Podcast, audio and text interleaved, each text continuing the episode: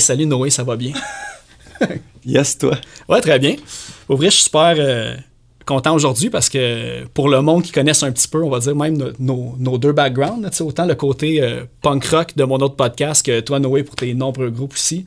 Euh, notre invité aujourd'hui, je pense, c'est quelqu'un que moi, personnellement, ça fait longtemps que j'ai plusieurs questions à lui poser. Puis là, en plus, qu'avec notre thématique de songwriting, je pense qu'il va y avoir peut-être des réponses puis des trucs que le monde dans d'autres entrevues, d'autres médias, qui n'aura pas nécessairement eu ces réponses-là. je pense que ça va être super intéressant. Yes. Bon, ben salut Guillaume. merci, euh, merci beaucoup euh, de nous. Euh, d'avoir répondu à notre invitation de manière positive. ça, fait, plaisir. Je suis content d'être là. Merci de me recevoir. Puis là, si on se demandait un petit peu, normalement, quand on, on fait des entrevues, sous le temps, trouver la première bonne question à poser pour, pour ouvrir mm-hmm. la porte et tout ça. Puis, Moi, je suis euh, très anxieux, là. Ah ouais, tu vois, c'est tout avec que je te disais que j'étais comme creep puis que je, regardais les Facebook de tout le monde en profondeur, mais non, tu sais, inquiète-toi pas. Malgré qu'on va commencer en parlant de ton père.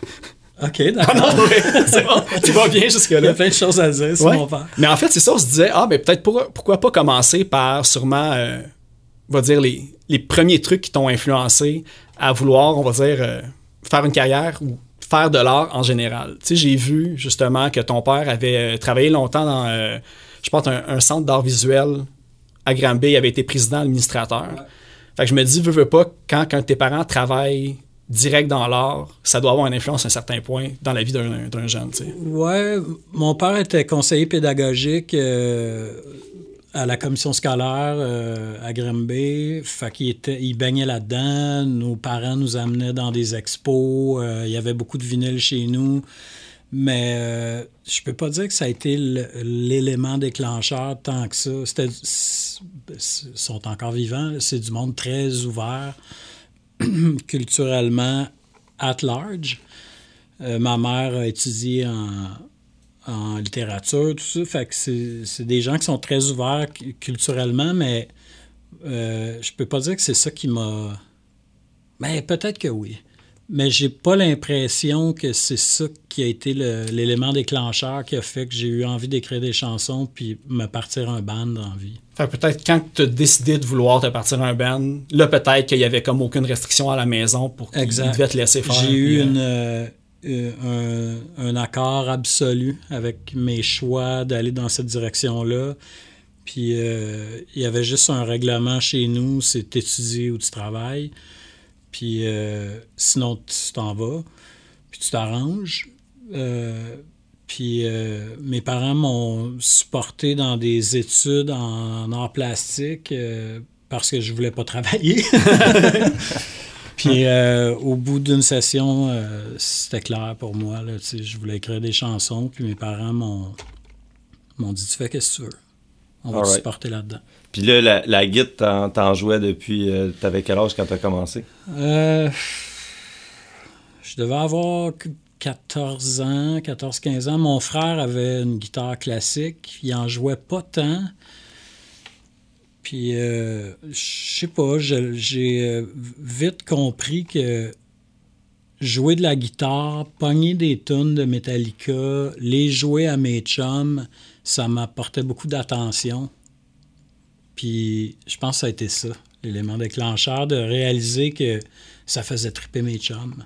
J'étais validé d'une certaine façon, puis ça m'a motivé à, continuer à jouer de la guitare. J'ai joué de la guitare un je sais pas, un an ou deux, là, puis quand j'ai été capable de jouer euh, Nothing Else Matters, j'ai tout de suite commencé à essayer de faire rire mes amis en, écrivant mes paroles, tu sais, qui, étaient très... Euh, Comic snuff. Ouais.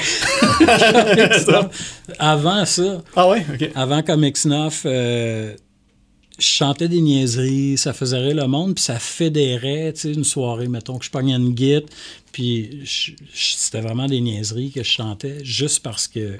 Mais c'était-tu comme, genre, à la t'étais comme fan comme de François Pérusse ou, tu sais, de, je sais pas, Plume la Traverse, tu sais, des, des, des, chansons qui faisaient comme justement porter plus à, à faire rire le monde? Non, pas vraiment. C'est juste que la seule qualité que j'avais, c'était d'être capable de faire rire à travers mes chansons. J'avais pas le le, talent ou la capacité d'émouvoir à 15-16 ans, mais j'avais compris que j'étais capable d'attirer l'attention, de faire rire un peu, puis de, de faire des covers, là, tu sais, de...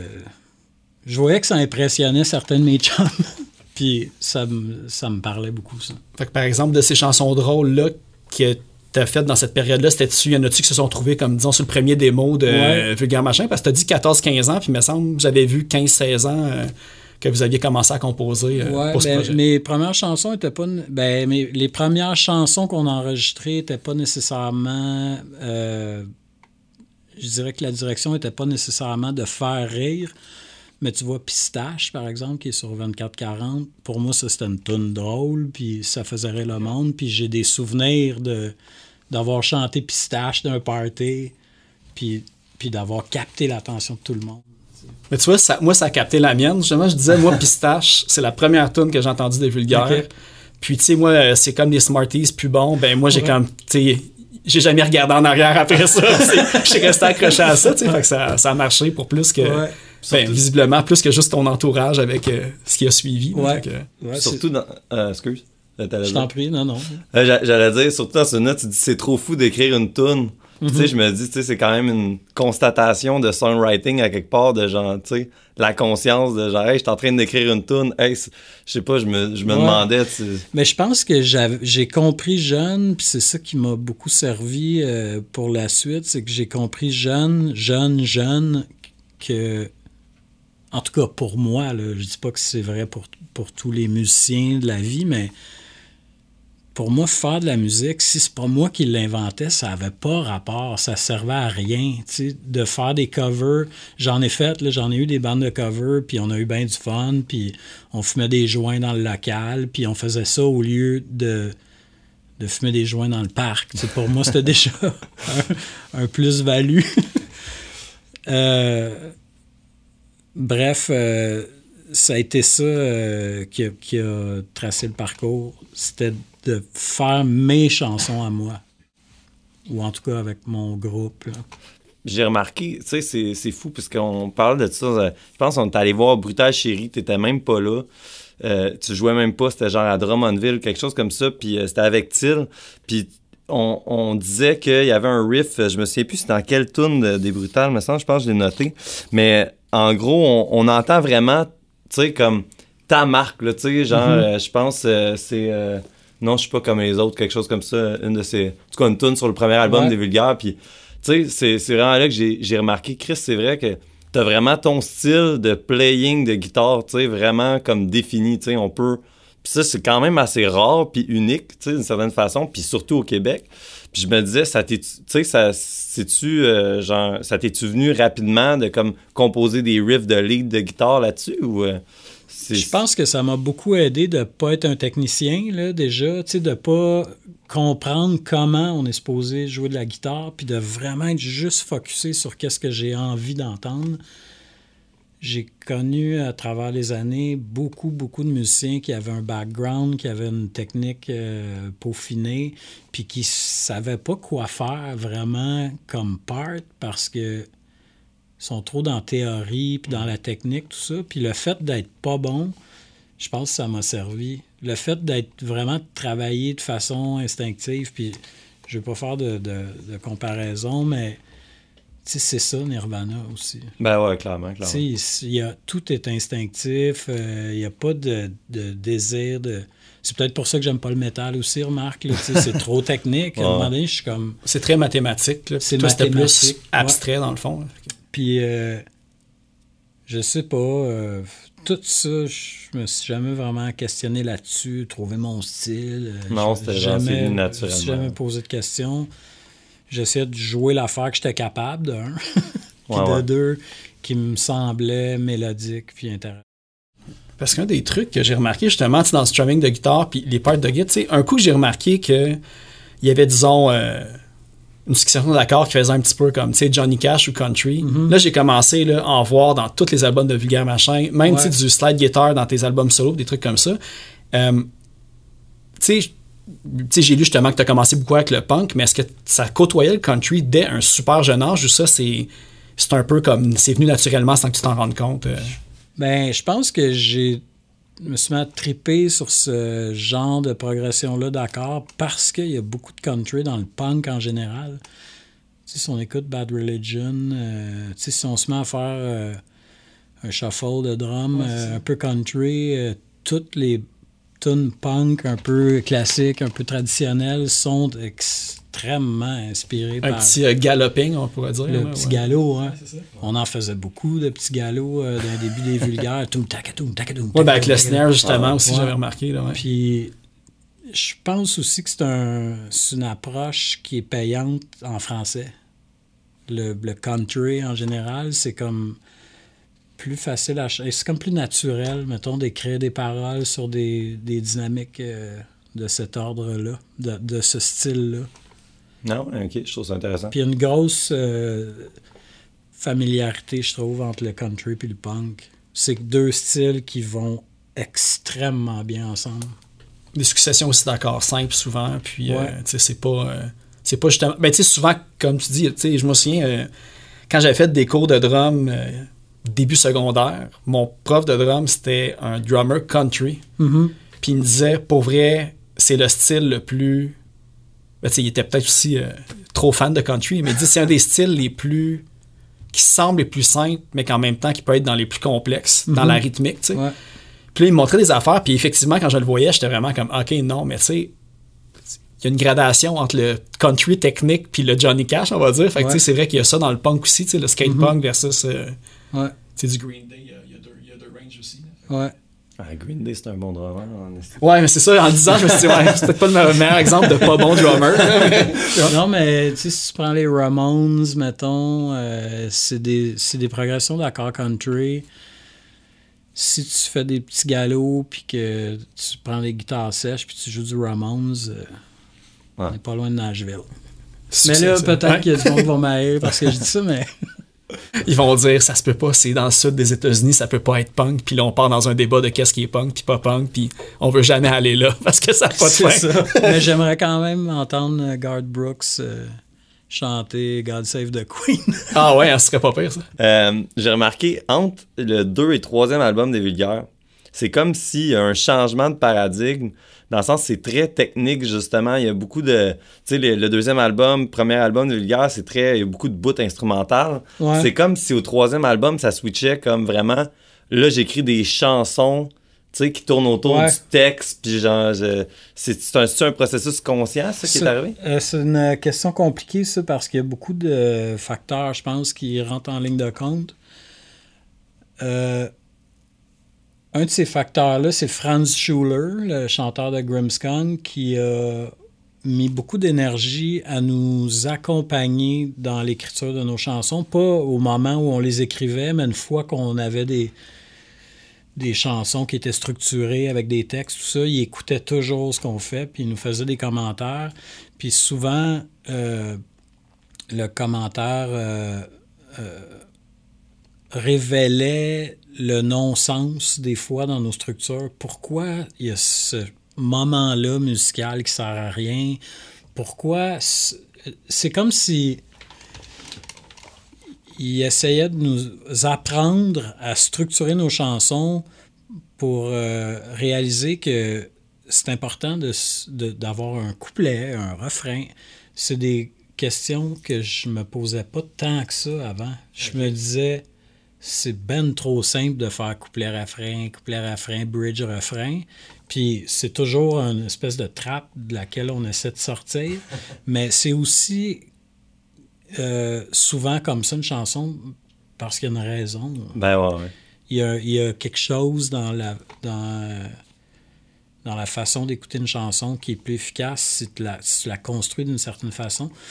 Euh, je pense que ça, ça m'a amené à focuser un peu plus vers l'essentiel, puis comprendre qu'il y a des moments intéressants, puis il y en a d'autres que le monde s'en calisse. C'est juste toi, dans ton local, qui trippe à faire ce bout-là. Puis j'ai rien contre, hein, le monde qui déconstruise le tune puis qui font ni queue ni tête.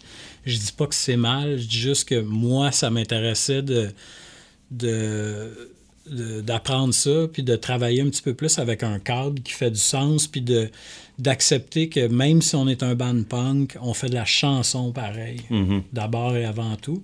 Fait que moi, je buvais euh, euh, Le savoir. ce, ce savoir, puis étrangement venant de quelqu'un qui fait de la musique un peu prog. Ouais, c'est vrai.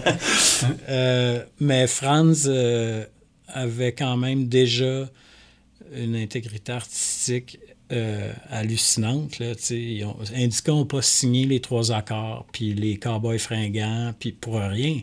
À des moments où c'était c'était trippant, mais c'était quand même fucking mal fait. Là, si t'écoutes le Gros Mammouth album des trois accords, c'était quand même un gamble dans le sens où c'était tout croche. Puis c'était quand même épais à souhait. Puis les gars le diraient probablement eux-mêmes. Ils ne savaient pas tant ce qu'ils faisaient. et, tu sais, Puis ça- c'est devenu, les trois accords, un band qui.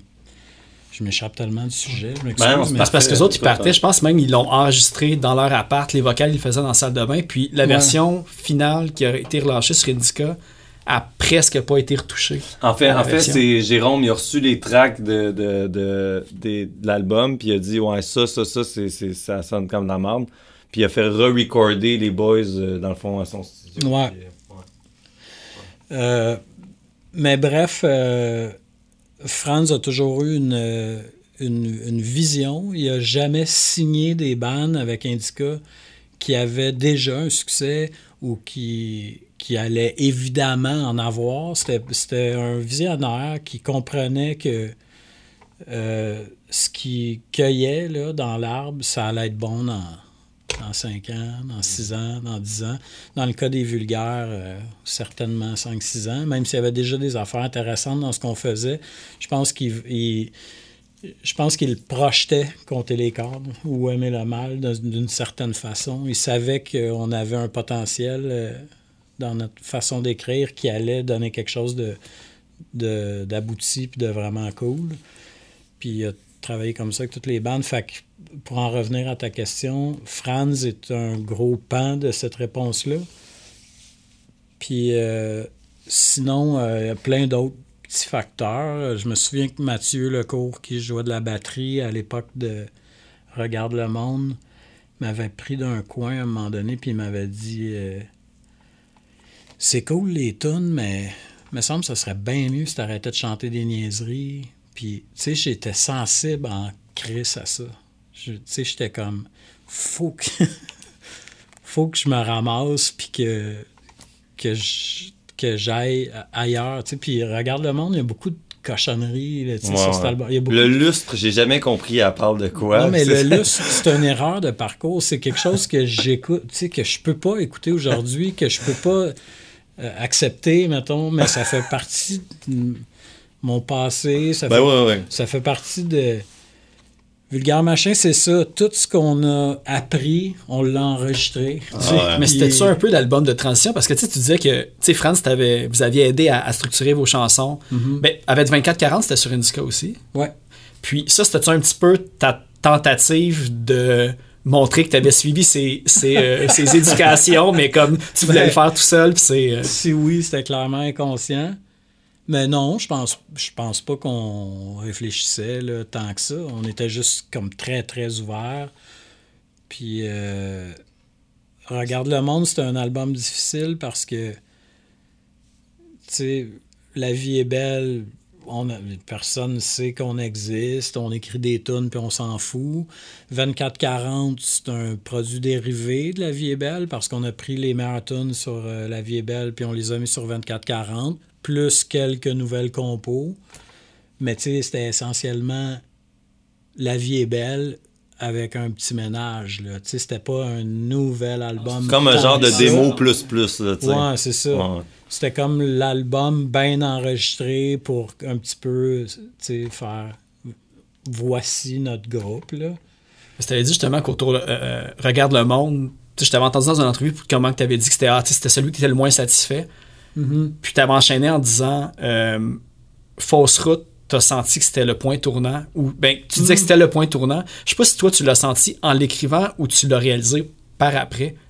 Ah, je pourrais pas te dire. Fausse route, c'est ma chanson préférée sur Regarde le monde. Elle est engagée, elle est quand même agressive, elle est super mélodique.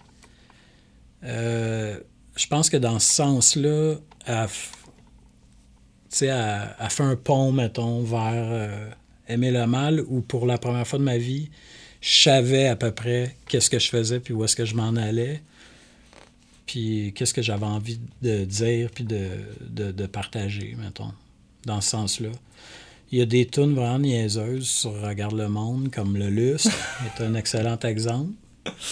Mais il y a aussi un désir de, d'aller vers aimer le mal, je trouve. Puis je me souviens d'avoir eu des conversations avec Marie-Ève où je me demandais si j'allais pas trop loin, si c'était pas lourd mon affaire, si c'était pas gossant un peu de d'être aussi pessimiste puis enragé puis je cherchais encore un petit peu le l'équilibre le ton le comment on fait pour être en tabarnak puis que ça soit fun à écouter pareil c'est un peu ça que je me demande que le monde t'écoute sans que tu penses que tu fais juste chialer tout le temps aussi c'est ça.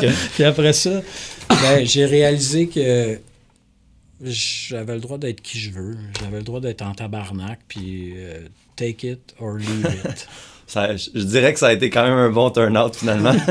finalement, ça s'est bien passé. J'imagine qu'il devait avoir quand même aussi une pression à quelque part de genre, euh, tu sais, chaque groupe veut aller euh, à la prochaine étape, puis j'imagine que les vulgaires, vous sentiez que ça, il y avait de plus en plus de monde qui vous suivait, fait que vous vouliez faire un, un produit, on va dire, plus, plus genre, tu sais un autre niveau de plus à quelque part, là, parce qu'il y a quand même une, une bonne progression. regarde le monde, aimer le mal, compter les cordes, c'est comme toujours un step de plus au niveau de la sonorité, au niveau des harmonies, de tout, là, la richesse euh, de, de tout. Là. Mais tu sais, on était très sérieux. Tu sais, c'est punk, puis c'est déjanté, puis on dirait qu'on s'en crisse un peu, mais on était super sérieux, puis notre, notre leitmotiv, c'était passons une autre étape, faisons les choses mieux, comment on fait pour faire les choses mieux, puis à tous les niveaux, que ce soit live ou euh, euh, quand on écrit des chansons, quand on enregistre un album, aimer le mal, euh, c'est comme un an d'écriture, puis comme un an de répète. On était des bête féroce, là, on jamais à semaine longue. Ah, hein. J'avais une job encore parce que fallait bien que je paye le loyer, mais euh, c'était tout le temps que je passais pas dans ma job, c'était dans le local ou en train d'écrire. Puis quand je travaillais à 9 h le matin, mettons, je travaillais dans le vieux Montréal d'un resto. Je me levais à 5 heures. Puis j'écrivais, j'écrivais, j'écrivais. Puis à 8h30, je partais en Bessic, bien pressé. Puis je revenais le soir, puis j'écrivais. c'est ah ça, c'est une des questions. C'est un petit peu si tu es instinctif ou c'est beaucoup de travail? Toi, ça a toujours été. Euh, on, va, on va dire, euh, la musique, ça peut devenir un job à un moment donné, mais toi, tu avais vraiment une éthique. Euh, Black Fallait que tu pousses là, à fond tout le temps. C'était même pas. avec le, le, recul, je pense pas que c'était genre une ambition de succès. C'était juste, genre, j'avais vraiment, vraiment le goût de faire des bonnes tunes. C'est vraiment ça qui, qui drivait ma vie, là. Tu sais, fait c'était pas genre, je fais un sacrifice ou euh, c'est ça que ça prend pour réussir. C'était juste, genre, naturel. Et l'objectif également, c'était, c'était je vais travailler fort parce que à un moment donné, je vais faire juste ça. Puis là, tu sais, les choses vont se calmer, puis je vais écrire des chansons dans vie. Ça, c'était mon ambition. C'était pas le succès, c'était comment je fais pour que ma vie, ça soit juste la musique, mettons. Puis c'est à quel moment que c'est arrivé que c'est devenu juste, juste, euh, tu pouvais en vivre? Euh? Euh, il y a eu euh, une étape euh, que j'appelle un peu de transition, amortisseur, où est-ce que là, on a décidé de faire pousser du cannabis en grande quantité pour payer le loyer, payer nos dépenses. Faire pousser du cannabis, ça demande quand même du temps, mais c'était c'était pas si pire. Ça a l'air d'être signé sur Indica, il devait avoir une coupe de clients. Il savait pas. il savait pas. C'était un, secret d'État. Il y a juste le groupe qui était au courant. Puis, en tout cas, c'est une longue histoire. Je Pour vrai, de vrai, de vrai? Oui, oui. Ah ouais, OK. Je m'attarderai pas là-dessus, mais ça nous a euh, ça nous a permis de, pendant une période d'environ six mois, de vraiment juste faire de la musique, puis trimer de la cocotte. Puis trimer de la cocotte, tu sais, c'est quand même pas une job à temps plein. Tu sais, c'est quand les deux 4 par 8 sont mûrs, on trime, on vend des sacs de poubelle de cocotte, on paye le loyer, on continue. On a fait ça pendant environ six mois. Dans l'espoir que, aussitôt que l'album sortirait, on finirait par générer assez de revenus pour pouvoir arrêter nos activités illicites, puis être un groupe qui fonctionne sur ses revenus euh, euh, légaux, pourrais-je dire légitime. Et c'est ça qui est arrivé. C'est ça qui est arrivé avec Amir Mal. Ouais. Parce que là, on tournait, on tournait, on tournait sans arrêt. Puis il y avait, euh, tu sais, les, les, revenus de droits d'auteur commençaient à être plus euh, substantiels. Euh, on commençait à être pas mal plus organisé comme groupe. On était capable de s'acheter un camion, de, de, de, fonctionner avec des subventions aussi, évidemment sans, sans qu'on ait à, travailler euh, en dehors du, groupe. En dehors du groupe, oui. Puis j'ai deux questions par rapport à ça. Est-ce que, un, t'écrivais en tournée, euh, que, ce que pendant que tu étais sur la route, t'étais le genre de personne qui écrit ou c'est vraiment juste chez vous? Non, j'ai jamais écrit sur la route. Jamais, jamais, jamais. Jamais, fait que c'était vraiment... Incapable. Non, la route, c'est le party, euh, c'est pas le temps de travailler. Là. All right, all right. Puis deuxième question, ça a changé de quoi sur euh, l'envie d'écrire des chansons différemment, le fait d'en de, vivre, le fait d'être crime, je suis capable de vivre en ce moment ma musique, euh, ça change-tu de quoi sur le l'optique, comment tu apportes des chansons? Est-ce que tu veux que tes chansons marchent plus puisque là, ça ah, marche d'une certaine façon? Hmm, non, je pense pas. Je pense que je pense que tu n'es jamais complètement inconscient que si tes affaires marchent pas, il va falloir que tu te trouver un job. Puis moi, ça, c'est ma phobie. jamais été inconscient de ça, jamais pris des décisions suicidaires, mais, mais pour vrai, puis je suis très sincère en disant ça, ça n'a jamais été le, la, direction que je prenais quand j'écrivais des chansons, ni personne dans le groupe, même que j'étais probablement le plus résistant à faire des compromis. Euh, parce que pour moi, c'était ça, justement, qui faisait qu'on avait du succès. C'est que je ne faisais pas de compromis, ni dans les paroles, ni dans le son. Puis, parallèlement à ça, il y a un réel désir sincère de faire rayonner notre musique le plus loin possible. Fait qu'il n'y a pas non plus de. Je parlais de, de choix suicidaire, de dire nous autres, on sera jamais commercial, fait qu'on va s'arranger pour que ça sonne la marde, puis on va taper, puis ça va coûter 2000 pièces puis aller tout chier. On avait envie que ça sonne bien, que ça soit big, que ça soit impressionnant, que, tout le monde au Québec sache on est qui, puis qu'il y ait du monde d'un show. Il y avait ce désir-là aussi de, succès, entre guillemets, mais jamais au dépens de notre façon d'imaginer... Euh, euh, de, de, rêver de faire de la musique, si je pourrais dire. C'était, c'était comme. Ça a toujours été très sincère comme démarche. C'est le monde, de toute façon, il écoute les vulgaires parce que ça sonne comme ça sonne. si vous aviez. Vous étiez forcé à faire autre chose, peut-être que les gens auraient pu reconnaître. C'est parce qu'il y a beaucoup aussi un un lâcher prise, j'imagine. Hein, tu peux pas décider ce que le monde va aimer, même si toi, ta tune t'a composé, tu sens que c'est la meilleure. Ouais, ouais. Fait que. Non, mais tu sais, Compter les corps, on a écrit des chansons comme Puissant fond, mettons, qui ont été, entre guillemets, des singles, puis c'était très catchy, puis très accessible aussi. Puis euh, on était, on faisait ça parce qu'on avait le goût de faire ça aussi. C'était pas genre, est-ce qu'on pourrait sonner un peu plus de même, puis ça va rayonner un petit peu plus large? On avait le goût que ça sonne de même. Ah on avait le goût d'entendre cette musique-là en français. On avait envie de de, puncher euh, dans nos paroles, puis que ce soit bien produit. Est-ce que vous étiez conscient qu'il y avait des paroles en l'écrivant, vous étiez sais, comme, euh, comme quelqu'un qui écrit de l'humour puis qui sait que ça c'est un méga punch. Tu sais, comme quand vous avez écrit juste, euh, sais, juste la ligne Journal de Montréal, que là, tu sais, maintenant, tu entends la tune juste, tu sais, moi je vois le Journal de Montréal, je pense à cette, chanson-là. Est-ce qu'en l'écrivant, vous étiez comme, ce bout-là, les gens vont la crier dans un spectacle, puis on le sait déjà. Non, euh, c'est plutôt le contraire. Je me souviens quand j'ai écrit Puissant fond, il y avait des débats euh, d'un répète parce que certains membres disaient là, ça va trop loin, c'est On trop nomme exactement le on va se faire censurer, le monde ne catchera pas qu'est-ce que tu veux dire. Et j'étais toujours au front, là, tu sais, à faire je m'en torche le cul. c'est ça que j'ai envie de dire. Puis, puis j'avais raison. tu sais, que le monde ne comprenne pas. Puis tout, t'as-tu toujours été conscient? Ou t'es-tu été surpris que le monde s'attarde autant aux paroles à un certain point?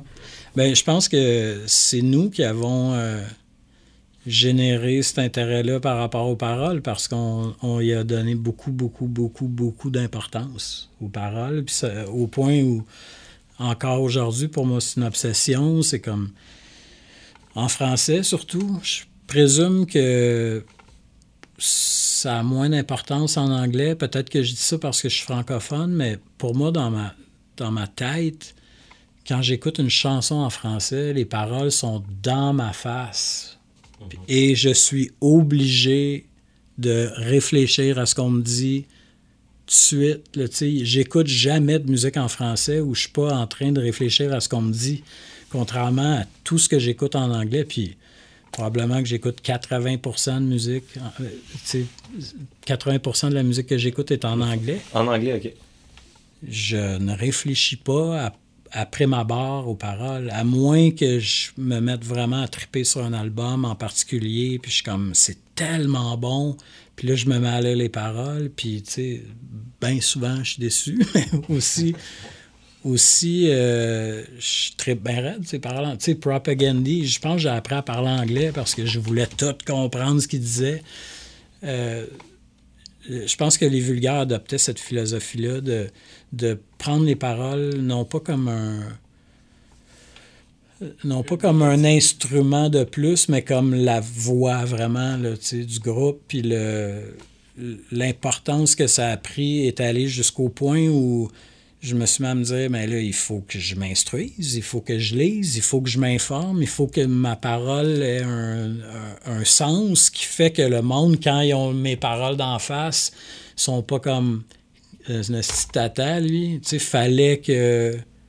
En tout cas, tout ça se, se- ouais, ouais. se- se mélange et fait en sorte que que les vulgaires est un groupe où les paroles ont, ont beaucoup d'importance, mais c'est parce qu'on l'a voulu, puis parce qu'on l'a, on l'arrose.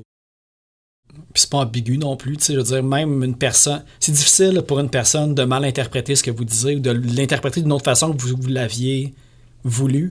Souvent, c'est ça aussi, c'était, je pense, une grosse qualité là, des, des textes en vulgaire. C'est Mm. quelque chose de hyper politique, mais tu vas pas comme amener, disons, du monde, euh, on va dire, de l'extrême droite Ouais. par erreur, puis tu fais comme, ah ben oui, j'avais pas pensé à ça. Tu sais, c'est quand même assez... euh, Ben, j'ai compris dans la dernière année qu'il y a beaucoup d'antivax puis de, de, de complotistes qui capotent sur nous autres puis qui nous aiment plus. Mais. Ok, je euh, pensais dire qu'elle utilisait vos tunes pour comme des, euh, des promos sur Facebook. Ouais. c'est ça. non, mais sans euh, lancer de pierre à personne, euh, euh, même si je viens juste de le faire. Ouais, c'est comme, c'est comme un propos qui est au ras des pâquerettes. Genre, on comprend tout ce qui est dit, mais il y a une philosophie derrière. Moi, Il y a des gens qui ont repris des anciennes paroles puis qui vous l'ont remis d'en face dans le contexte d'aujourd'hui. Ouais, ouais, puis- bien ah sûr. ouais, ok. C'est bizarre un peu. Ben, de toute façon, de toute façon, je pense que, tu sais, je veux dire, même si des paroles sont claires, il y a toujours une interprétation du degré que Ben tu oui. peux en faire. Non, tu mais j'ai, j'ai pogné un gros down, moi, au début de la pandémie, parce qu'on recevait beaucoup de messages euh, où des fans nous disaient Mais quand est-ce que vous allez prendre la parole sur les mesures sanitaires, sur, euh, sur le complot mondial, et le, etc., etc. J'imagine même avec Trump avant, vous faisiez envoyer des affaires aussi. Puis, euh, Non, c'était plus tranquille à ce niveau-là, mais la, la pandémie a exacerbé un peu ce- cette affaire-là, là, où les, les complotistes ou les anti, je ne sais quoi, là, je ne sais pas comment les nommer, mais euh, j'ai compris qu'ils ils interprétaient dans notre message quelque chose qui, pour eux, allait de, pair avec leur philosophie par rapport à ça. Puis ça m'a fait peur, puis je, je me suis mis à réfléchir au texte, puis je me suis dit, mais les textes de Vulgaire Machin sont parfaits quand t'es anti-vaccin, anti, quand t'es complet, ils sont parfaits parce qu'on est en tabarnak contre le contrôle, la dictature, le, le, la, politique de clown, euh, etc., etc. Puis j'ai, pendant un certain moment, j'ai eu l'impression qu'on m'avait volé mon langage. J'étais comme, mais ça, c'est pas ça du tout que je disais. Et c'est pas parce que je suis pas dans une manif euh, anti-masque euh, que je suis pour toutes les mesures, puis que je travaille pour le gouvernement, puis que... En même temps, les vulgaires, il y a aussi beaucoup de textes qui parlent de l'idiotie de la planète. Ouais. En même temps, en contrepartie, fait que tu pouvais comme t'encourager avec, euh, avec comme le contrepoids aussi, que c'était comme... On aurait pu nuancer avec d'autres propos aussi, parce que... Ouais, ouais, non, mais... Ouais, ouais, ouais mais, hein, mais j'ai eu un petit, euh, une petite introspection à faire, puis un travail de de, comme distancier les choses puis prendre les choses avec un peu de recul parce que ça a été comme euh, ça a été euh, un peu un petit choc de constater que euh, il y a une part de la population qui s'approprie des choses qu'on dit à leur escient. Puis il y a des affaires, c'est qu'elles, on est plus consensuel, mais là-dessus, ça divise beaucoup, hein, tout ce qui entoure la COVID. Ouais, ben si je peux me permettre, tu sais, je pense que la plupart, je veux dire, le, le, je me souviens plus c'est qui qui disait ça, mais une fois que tu as écrit un texte, t'appartient plus, tu sais. Je veux dire, n'importe qui va s'en faire l'interprétation qu'il va vouloir. Ouais. Puis, le, le fait d'écrire, c'est, c'est l'écriture t'appartient, mais le fait d'avoir écrit ne t'appartient plus. Un texte n'est ouais, plus à toi, tu sais. Puis, puis je suis d'accord à une certaine mesure, mais euh, je reviens à ce que tu disais, Philippe, dans le sens où nos textes sont assez. Tu on n'est pas dans la poésie euh, interprétative, là. on est dans quelque chose d'assez down to earth, où le propos est assez clair par rapport à nos perceptions euh, politiques et sociales, mettons. Puis de se faire euh, ramener ça d'en face comme étant des propos qui ne sont plus conformes à la réalité qu'on vit en ce moment, je trouve ça vraiment injuste. Et ça, c'est difficile à accepter parce que parce que c'est toi qui interprètes que c'est ça que je veux dire. Ah ouais. Mais on, je, je, évidemment, quand tu t'exposes, tu t'exposes, là, ah ouais. mais... Ben, jamais assez, c'est vrai que je peux très bien imaginer, mettons, euh, quelqu'un dire jamais, jamais assez, assez libre. libre ouais. Ben. même qu'un partisan de Trump pourrait dire que, tu sais, je veux dire, mm -hmm. rendu là, ça peut être même ouais, un, un, texte si, euh, oui, si t'es de mauvaise foi, là, toutes les chansons peuvent t'appartenir. Ouais, Et c'est ça que lui voulait dire par Mais ça a-tu déclenché en, en, en, toi comme là, tu sais, un, un, désir de, disons, écrire une tune pour comme justifier aux gens qui interprétaient les paroles justement des vulgaires. Tu sais, ça t'a-tu... Euh, tu sais, admettons qu'il euh, y aurait du nouveau vulgaire machin qui, de, qui serait sorti pendant cette période-là. Mm-hmm. Mm. Penses-tu que c'est des choses que vous auriez parlé de ou vous auriez plus voulu parler d'autres choses vu que ça... sais, ça a saturé comme l'univers euh, culturel, l'univers ouais. médiatique. Ben, c'est-à-dire que réfléchir à ce phénomène-là, c'est intéressant, mais euh, échanger là-dessus avec le monde qui te qui te qui te rentre dedans parce qu'ils considèrent que ce que tu penses, c'est ça. Ça, je trouve ça pas intéressant, par exemple. Ça été plus hostile au merch table que... que ouais, c'est ça. Non, mais ça me dérange pas d'en parler. je reçois des messages de temps en temps, je réponds, mais je réponds en question parce que parce que je comprends pas où tu veux en venir. Qu'est-ce qu'est-ce que tu à quoi tu m'associes? Qu'est-ce que tu penses que je pense? Me connais-tu? Oui, tu connais mes chansons. Oui, mes chansons t'appartiennent si tu veux. Mais moi, j'ai une évolution euh, spirituelle, mentale, politique, sociale qui t'appartient pas et tu n'as pas le droit de, de, de venir me, me dire c'est quoi que je voulais dire par là, c'est ça que tu voulais dire, puis là tu dis ça, puis là, ça, ça t'appartient pas. Puis je trouve ça intéressant d'y réfléchir d'un point de vue sociologique ou d'un point de vue du rapport qu'on a avec nos fans, mais, mais de- d'utiliser euh, le médium de la musique pour aller régler mes comptes. Peut-être. Pe- En même temps, la chasse est ouverte, c'est un peu ça aussi. C'est vrai que la chasse est ouverte dé- décrit déjà ça Ouais. d'une certaine façon. Puis là. c'est intéressant, la chasse est ouverte. Je suis encore fier d'avoir écrit ce tune-là parce que ça établissait un rapport, mettons, avec, euh, avec le monde. Mais tu vois, euh, avec le monde qui, qui, qui nous aime pas, là, parce qu'on fait pas ce qu'ils veulent. Mais tu vois, le chanteur de Billy Talent aujourd'hui sur Twitter écrivait. euh, écrivait. Ceci n'est pas un débat, là. c'est juste si t'es pas vacciné, viens pas dans nos shows, puis on veut plus rien savoir. Puis j'étais comme, mais, mais ça, je sais pas si j'ai encore l'énergie. Ouais, c'est ça, parce qu'en même temps, ça peut, c'est, c'est un, ça veut pas dire qu'il n'y a plus de débat non plus. Oui, puis peut-être que tu peut-être que tu te trompes aussi. Ouais. Tu sais, moi, c'est ça l'affaire, c'est que je, je suis comme. Là, on est rendu Les dans débat Ah ouais, c'est comme déjà, on avait dit qu'on allait changer de sujet, on a enregistré puis on est dedans. Non, mais juste, juste clair là-dessus, parce que je pense que c'est important, mais. euh, Ben, tout, le monde est, tout le monde n'est pas au même endroit, tout le monde a des, des réalités différentes, tout le monde a des, tu sais, des certitudes changent, des certitudes évoluent. Ouais. puis tu sais, c'est, c'est, c'est, c'est, c'est dur aussi de commencer à juger, je pense, les gens sur, tu sais, où est-ce, qu'est-ce qu'ils ont comme entourage, qu'est-ce qu'ils ont comme environnement, puis... Tu sais, euh, honnêtement, je, je n'ai tellement eu du ça. Moi, j'ai j'ai pas perdu un ami, genre, pendant la pandémie, Mhm. mais je n'ai de tous horizons, ouais. tu sais.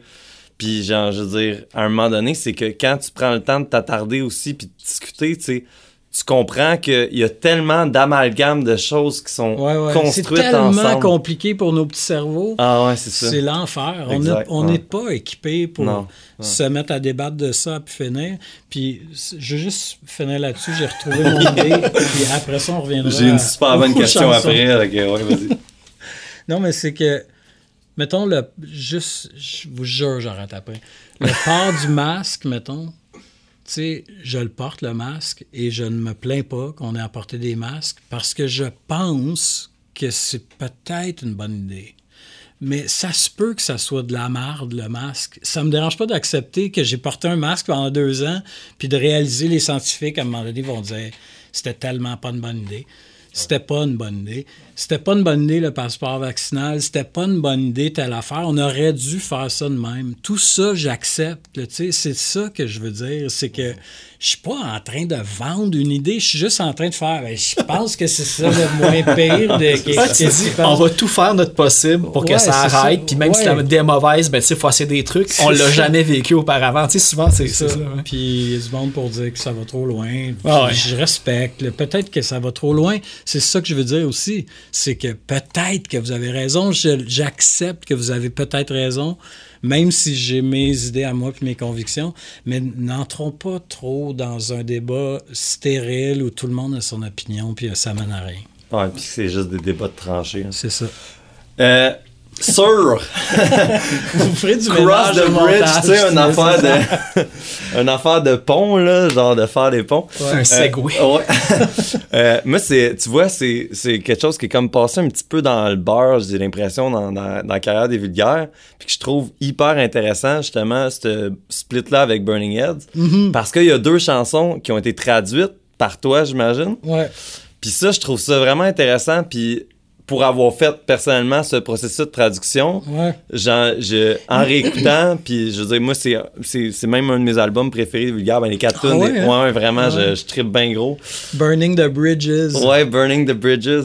Ouais, c'est. Euh, c'est pas Cross the. Cross the Crossing the Bridge. Mais ouais, c'est ça. Euh, co- un- Comment s'est fait ce processus de traduction? Pourquoi avoir traduit? Puis je- pourquoi en avoir traduit juste deux sur quatre? Ah oui, parce qu'on en chante deux en anglais, hein, Ouais, je pense. exact. Exact. Hmm, Ça fait trop longtemps. bonne question. Ça s'est fait vite, en tout cas.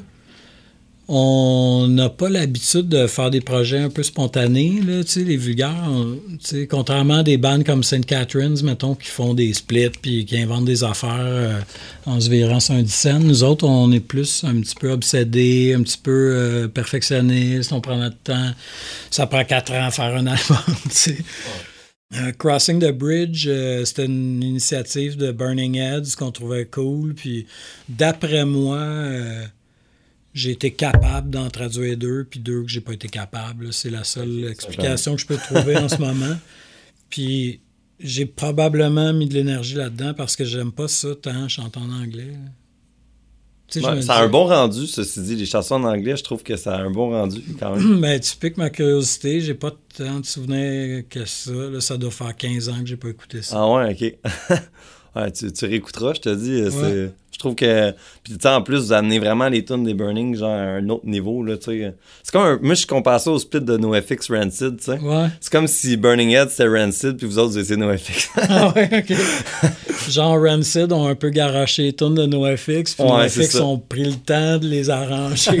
exact, ouais. Mais c'était c'était un peu ça la vibe parce que on a chacun enregistré de notre côté, nous, euh, au Québec, eux en France.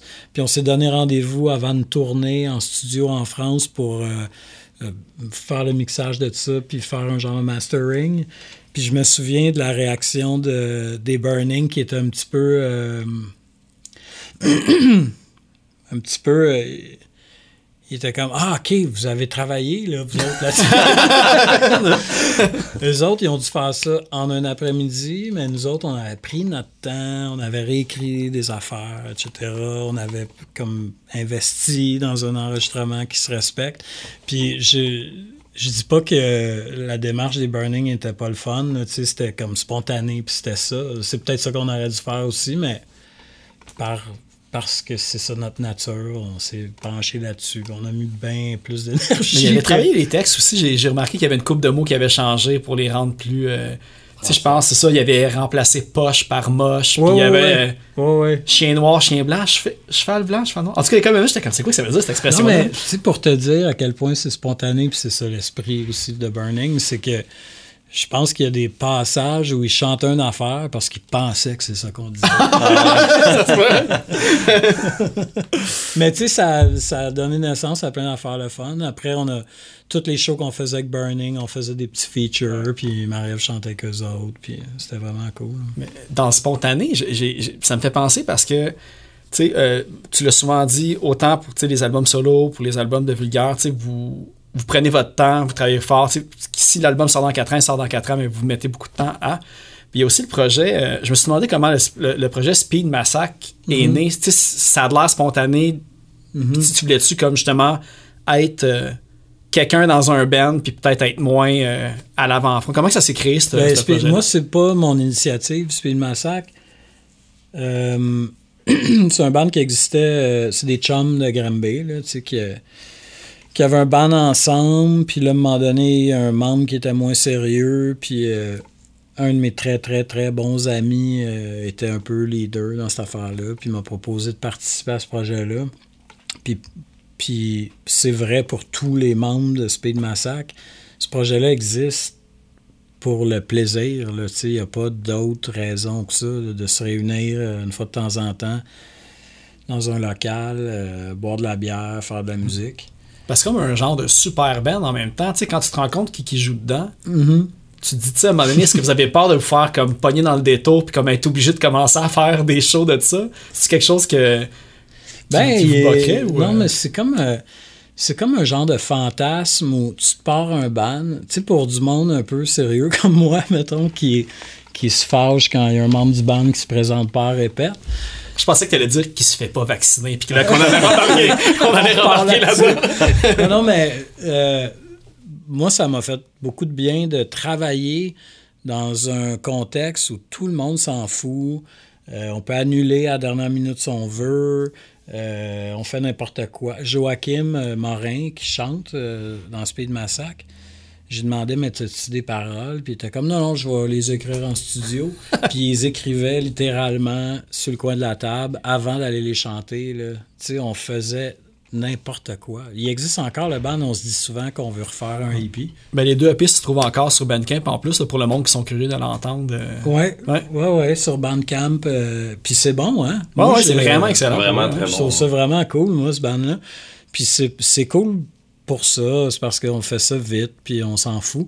Puis à un moment donné, euh, c'était le Pouza Fest, je pense, puis euh, Hugo Mewdy nous a offert de faire la première partie des Dwarves, Ah ouais. dont tout le monde est pas mal fan.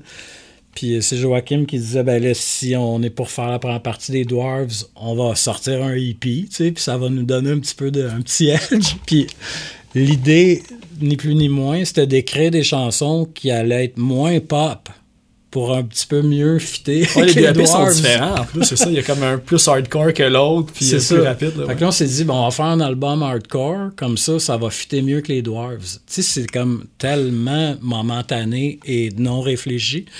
Puis on s'est donné, je pense, deux répètes, parce que tout le monde a des affaires à côté, puis on n'a pas le temps.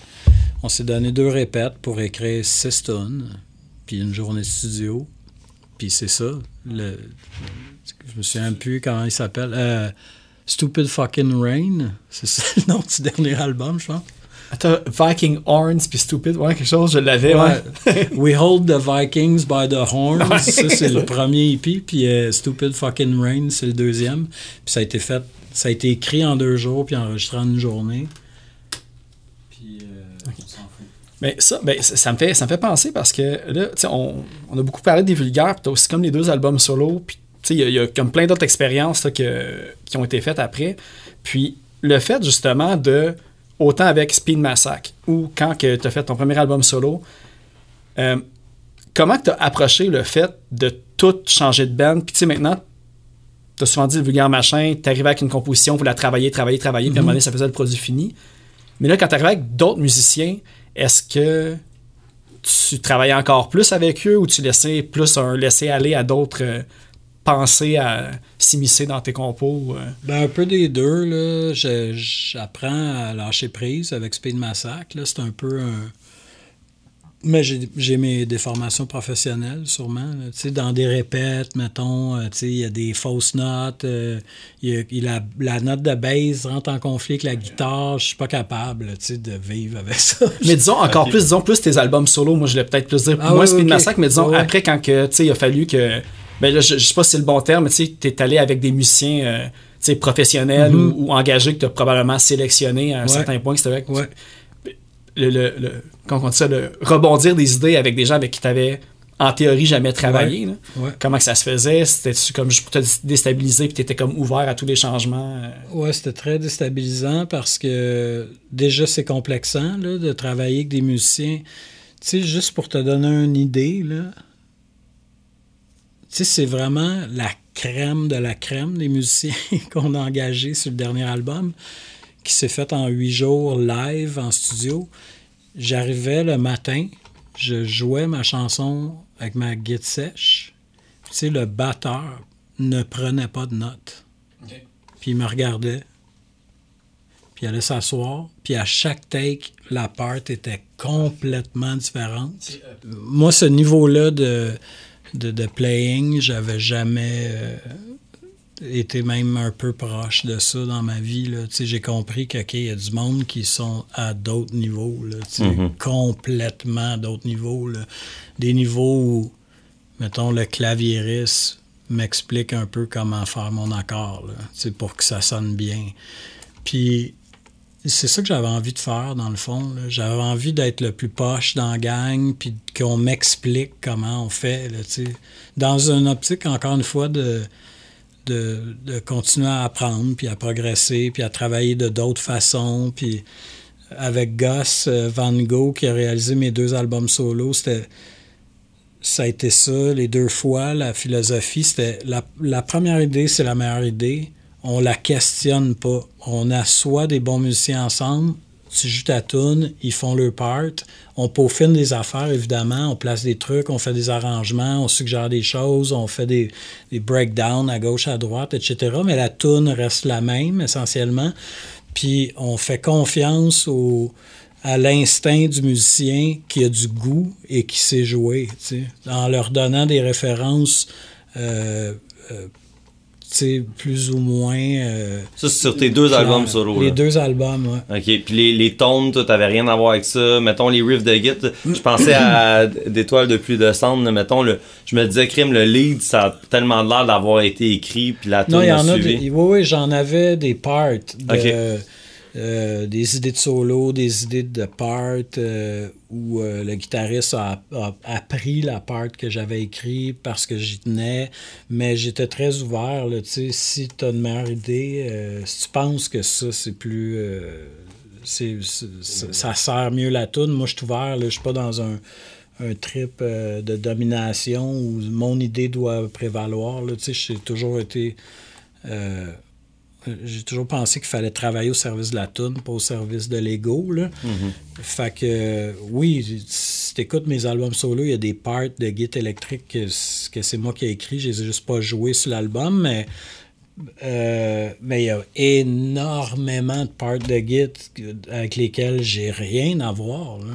Puis c'était ça le trip de mes albums solo, c'était de focuser sur mes, mes chansons, puis ce que j'avais à dire, puis de, de me laisser surprendre par, euh, par ce que les musiciens Les nouveaux musiciens. C'est sûr que t'as joué avec le même monde pendant vraiment longtemps. Tu sais, je veux dire. euh, Ouais, aussi. au final, c'est sûr que ça devait être quand même quelque chose de libérateur de jouer avec du nouveau en- monde. et là, puis tu de sentir que je suis en une ultime euh, confiance, tu sais. Puis j'ai une anecdote qui est assez révélatrice dans ce sens-là. Sur le dernier album que j'ai fait, on faisait à peu près deux chansons par jour. Puis à un moment donné, j'ai euh, expliqué aux musiciens c'était quoi besoin d'amour. Je leur ai joué la tune, je leur ai dit un peu comment j'imaginais la faire. Puis j'ai fait, tu sais, Jam là, je m'en vais chercher du café en bas, là, tu sais, à cinq minutes de marche. Je reviens avec les cafés, on la tape. Puis quand je suis revenu, était finie, la tune. Et c'est ça qui est sur l'album. J'étais même pas dans le studio. Ah ouais, c'est ma tune préférée de l'album. Puis j'ai pas de j'ai pas de, de complexe à dire que ça s'est fait de même. C'était c'était ça la vision aussi. Puis le flair qu'on a eu moi c'était de faire mais laissons le, le tu sais laissons le- les choses se faire naturellement, mettons sans réfléchir à comment il faut que ça soit arrangé. Même si on avait tu sais, travaillé des parts puis d'une vision, je suis pas arrivé non plus euh, avec rien à proposer, mais c'était ce niveau-là de, de, de playing. C'était genre, j'écoute la tune une fois, puis en dedans d'une demi-heure, mettons, on n'a plus rien à améliorer.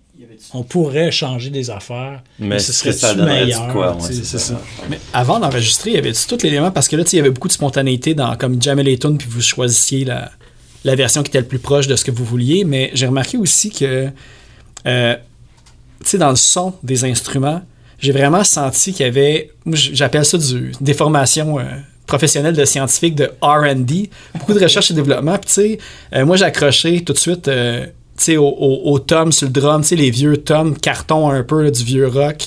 Euh, Est-ce qu'il y a beaucoup de temps dans, euh, du côté de ta carrière solo que tu réfléchissais à la sonori- sonorité de chaque instrument ou c'était vraiment laissé à l'expérience de chacun des musiciens C'est avec le qui, euh, musicien qui déterminait comment son instrument sonnait. Puis euh, euh, le batteur, en l'occurrence, j'ai jamais compris ce qu'il faisait. Il jouait, puis la baguette tournait, puis il déposait sa baguette, puis il jouait avec ses bagues, puis. Ah ouais. je ne comprenais rien. Faut vraiment trouver le nom de ce drummer-là. Euh, ben, c'est ça, puis tout le côté, euh, tu sais, sonorité des instruments, euh, tu l'as dit aussi en entrevue qu'avant, là je ne sais plus si c'est avant ton premier ou ton deuxième, mais tu as comme un peu refait ton, ton apprentissage des vieux classiques, disons des Ouais, années ouais, 50, 60. Ouais. Tu sais, on reconnaît, moi je reconnais des bouts qui pourraient être tu sais, du Beatles, d'autres bouts être du Otis Redding, tu as nommé Van Morrison, Neil Young. Est-ce que tu y allais consciemment en voulant pas mimiquer certaines chansons, mais mimiquer une sonorité que ça, tu voulais vraiment la mettre à ton goût? Une, sonorité certainement, mais pas dans l'écriture en tant que telle des chansons. là. Mais euh, quand, euh, quand j'ai proposé à Gus qu'on fasse un album solo ensemble, solo ensemble, euh, on a réfléchi un peu à ce qui pourrait être le fun de faire. Puis en discutant, ça m'a semblé être une bonne approche parce que c'était l'approche la plus radicale qu'il y avait. Tu sais, c'était pas genre je fais mes tonnes à guette sèche puis euh, on verra. C'était plus comme faisons euh, euh, fais un, retourne dans le temps puis fais ton apprentissage de qu'est-ce qui nous a amené à où on en est aujourd'hui. Puis la, la première année où cette idée-là mijotait de faire un album solo puis de travailler avec Gus, il m'avait il m'avait proposé de passer un an à écouter juste Let It Be des Beatles, puis euh, un album de, Neil Young, Harvest. Puis j'ai passé, je l'ai fait. J'ai passé un an à écouter juste ça. fait que sûrement que ça a teinté mon écriture, mais pour moi, c'était comme, c'était comme une façon de, de, me mettre un peu d'eau froide dans le cou avant de plonger, puis de m'imprégner de cet univers-là, parce que de toute façon, J'étais carré d'écouter du punk. J'avais plus envie d'aucune saturation dans le son des musiques que j'écoutais. J'en pouvais plus. J'avais l'impression peut-être j'arrêterais d'écouter de la musique et que je n'en ferais plus jamais de ma vie. J'étais plus capable. Tu sais, avec un, bébé naissant, euh, avec 20 ans de punk euh, derrière la cravate, j'étais comme il faut que je fasse d'autres choses, sinon je vais faire une écart en titre, puis je ne ferai plus jamais de musique de ma vie. Fait que j'ai embrassé cette, euh, cette philosophie-là de dire, mais va complètement ailleurs. Puis, puis by the way, tu es assez inculte sur la musique qui, des années 60, 70, qui, n'est pas, qui est pas punk ou qui fait pas partie de cette famille-là. Fait que ça a été vraiment un voyage euh, hallucinant, là, tout ce que j'ai découvert, puis je suis allé dans plein d'univers. Je me suis triper sur Otis Redding, comme un fou, là, maniaque, là, mais j'étais un peu euh, obsessif compulsif. Fait que, Otis Redding, mettons, trois fois par jour pendant six mois. Là, Mais tu sais, Otis Redding, quand tu écoutes son anthologie, je pense que, tu sais, juste sur Spotify, tu prends son Greatest Hits, puis tu sais, pour vrai, moi, Otis Redding, je pense que c'est le meilleur chanteur de tous les temps. Mm-hmm. Tu as 150 tunes, puis moi, j'apporte du début, puis je laisse aller jusqu'à temps que j'aille puis que je peux plus écouter de musique pour une X raison. Puis tu sais, c'est. Euh, ça respire plus, tu sais. Il y, a les cuivres qui viennent tempérer un peu, mais c'est beaucoup le groove. Puis tu sais, des fois, sais, ça, moi aussi qui est habitué extrêmement d'écouter du punk, tu sais, que tu penses que ça va arriver sur le temps quand il va commencer à chanter les paroles. Là, tu le vois qu'il y a comme une espèce de décalé, mais qui fait parfaitement avec le. Ouais, ouais non, mais c'est ça, c'est que c'est comme si je prenais pour acquis que moi j'étais au-dessus de ça toutes ces années où je faisais du punk parce que c'est la musique de l'ancien temps puis on sait pas. Tu sais c'est vraiment attardé là ce que je dis. Ça se peut pas d'être un musicien puis de pas avoir un grand respect pour les Beatles puis je dis pas que j'aimais pas les Beatles c'est juste que je l'avais jamais écouté avec une oreille intéressée. Je l'écoutais parce que ça jouait puis parce que j'ai des amis qui écoutent ça puis je l'écoutais de façon désintéressée. Puis à ce moment-là, j'ai fait, ben, je vais l'écouter de façon intéressée. Tu sais, je vais mettre des écouteurs, je vais l'écouter plusieurs fois l'album en lisant les paroles, en m'intéressant au son, euh, aux différentes périodes. Je vais aller faire une recherche sur le Motown, je vais aller écouter.